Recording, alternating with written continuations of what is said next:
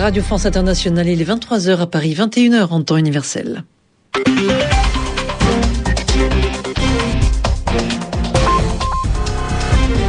Sylvie Berruet. Bonsoir et bienvenue. C'est l'heure de votre journal en français facile présenté avec Bernard Najot. Bonsoir Bernard. Bonsoir à tous. Le roi Mohamed VI s'est rendu à Marrakech deux jours après l'attentat. Il est allé voir les blessés à l'hôpital. La répression continue en Syrie. L'armée a bombardé la ville de Dera et attaqué une mosquée. En six semaines, au moins 500 personnes ont été tuées selon les militants des droits de l'homme. Football, Lille a pris la tête de la Ligue 1. On jouait ce soir la 33e journée. Le journal en français facile.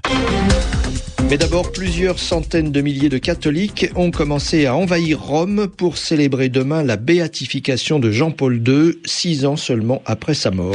Oui, et ce soir, de nombreux jeunes se sont réunis au cirque Maxime de Rome pour une veillée à la mémoire du pape Jean-Paul II, avant la cérémonie qui le fera bien heureux demain. Antoine-Marie Zohar, vous êtes en ligne de Rome, bonsoir. Bonsoir Sylvie. Est-ce que vous pouvez nous dire comment s'est passée cette soirée? Effectivement, à quelques heures, vous l'avez dit, de la grand-messe célébrée place Saint-Pierre euh, dimanche matin par le pape Benoît XVI, ce sont quelques 200 000 fidèles, dont de très nombreux jeunes, qui ont ainsi participé, vous l'avez dit, à une grande veillée de prière réunie sur le Circo Massimo au sud de Rome.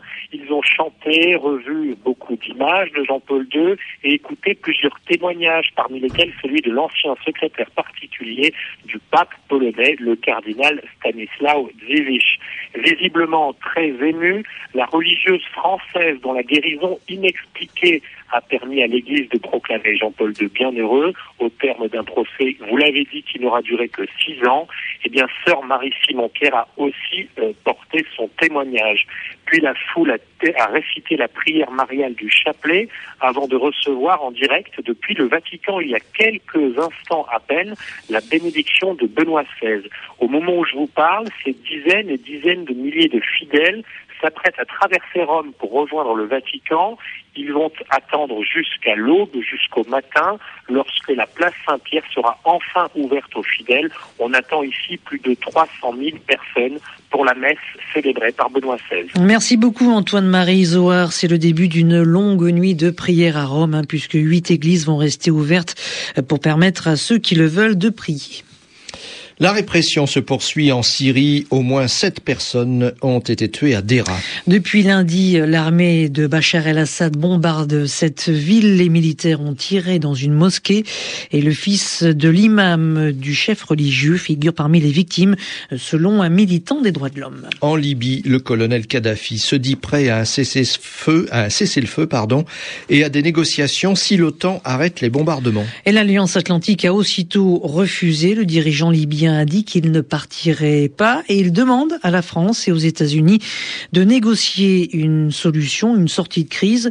Sur le terrain, la situation est toujours très critique. À Misrata, où dix personnes ont été tuées, un bateau qui devait partir pour Malte est toujours bloqué au port. Trois autres navires qui devaient évacuer des civils étrangers et apporter de l'aide humanitaire attendent l'autorisation de l'OTAN pour accoster.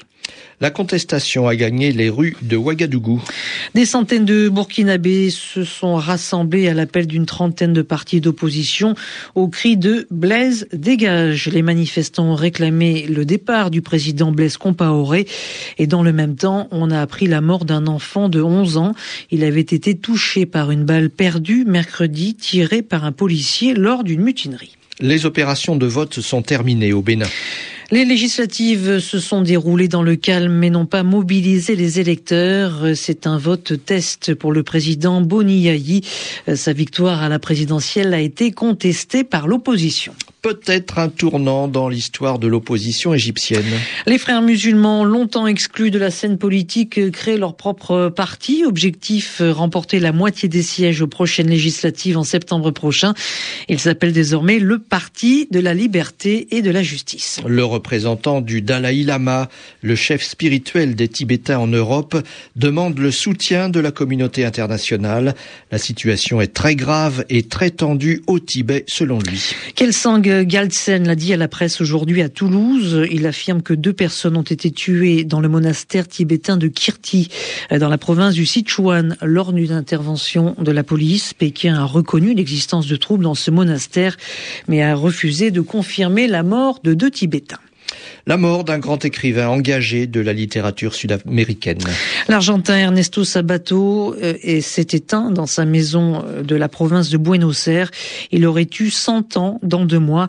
Euh, très engagé, il a écrit toute sa vie. Ses romans étaient traduits dans une trentaine de langues, dont notamment Héros et Tombe ou encore L'Ange des Ténèbres. Héros et Tombe, paru sous le titre Alejandra en France.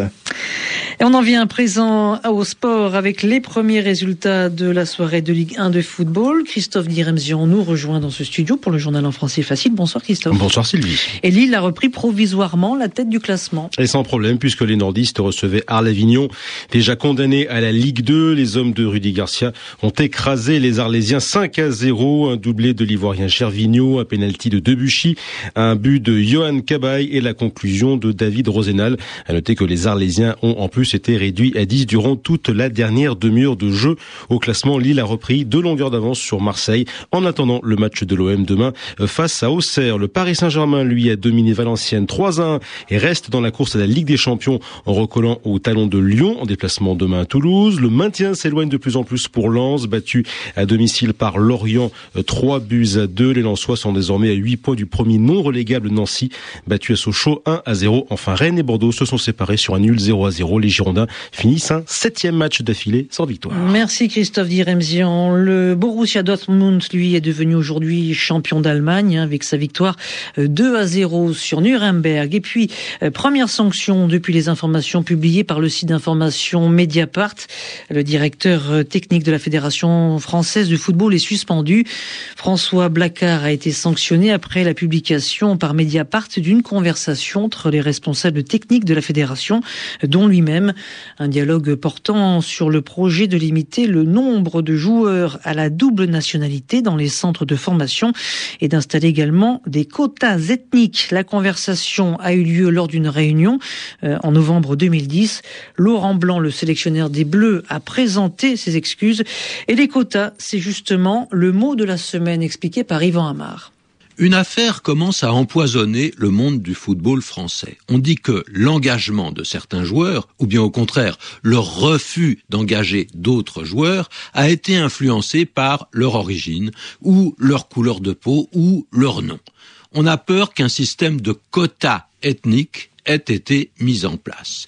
Alors bien sûr, tout le monde s'en défend, personne ne va l'accepter. Seulement la polémique sur les quotas est lancée. Qu'est-ce que c'est que ça, un Un quota, c'est un pourcentage, c'est une quantité qui a été fixée, déterminée.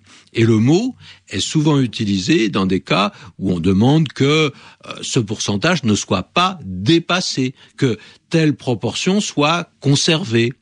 Alors, on peut avoir l'impression que ceux qui imposent les quotas ont peur de quelque chose, ont peur d'une invasion. On accepte ceci, d'accord, mais jusqu'à une certaine limite, hein, comme s'il y avait un seuil qu'il ne fallait pas franchir. Mais attention, ce mot quota, il ne se rencontre pas seulement quand il est question d'hommes ou de femmes, parce que, par exemple, on a beaucoup parlé des quotas laitiers de la politique agricole commune européenne. Qu'est-ce que c'est que les quotas laitiers? Bien, il s'agissait de limiter la production de lait, ralentir la croissance, ne pas produire trop, limiter ça à la consommation intérieure des pays ou alors aux exportations à condition que ce soit des exportations qui ne soient pas subventionnées, c'est-à-dire aidées financièrement par les États. C'était le mot de la semaine avec Yvan Hamar sur RFI. À Tokyo, il était le plus vieux orang-outan vivant en captivité. Et c'était une guenon, Bernard. Molly, c'était son nom. Eh bien, elle est morte à l'âge de 59 ans. C'est une espèce de grand singe, l'orang-outan. Et donc, Molly vivait dans un zoo euh, au Japon. Elle était arrivée d'Indonésie. Et puis à vous la balle, Sylvie, un mot de tennis. Le russe Nikolai Davidenko s'est qualifié pour la finale du tournoi de Munich en battant le tchèque Radek Stepanek.